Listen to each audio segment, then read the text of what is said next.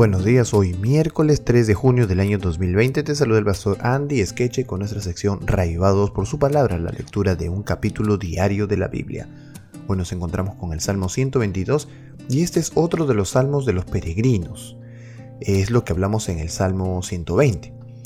Es una expresión de gozo por tener el privilegio de subir a Jerusalén para adorar a Jehová. Así que vamos a darle lectura. Verso 1.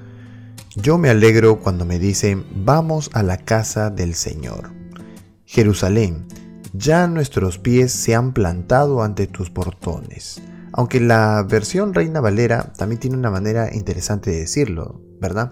Dice, yo me alegré con los que me decían, a la casa de Jehová iremos. Nuestros pies estuvieron dentro de tus puertas, oh Jerusalén, como una ciudad que está bien unida entre sí. Y allá subieron las tribus, las tribus de Jehová conforme al testimonio dado a Israel para alabar el nombre de Jehová, porque allá están las sillas del juicio, los tronos de la casa de David.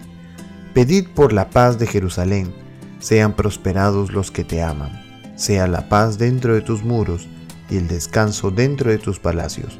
Por amor de mis hermanos y mis compañeros diré yo, la paz sea contigo.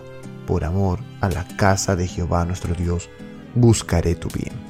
La casa de Jehová la casa de Jehová, que es el tema de este capítulo, en realidad nos deja una relación importante entre la adoración y el lugar donde Él mora.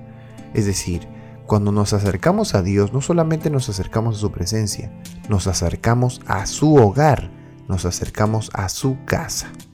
Que nuestra meditación de hoy sea vivir no solamente delante de su presencia, sino que podamos vivir también en su propia casa para rendirle adoración por siempre y para siempre. Que Dios te bendiga en esta mañana y seas reavivado por su palabra.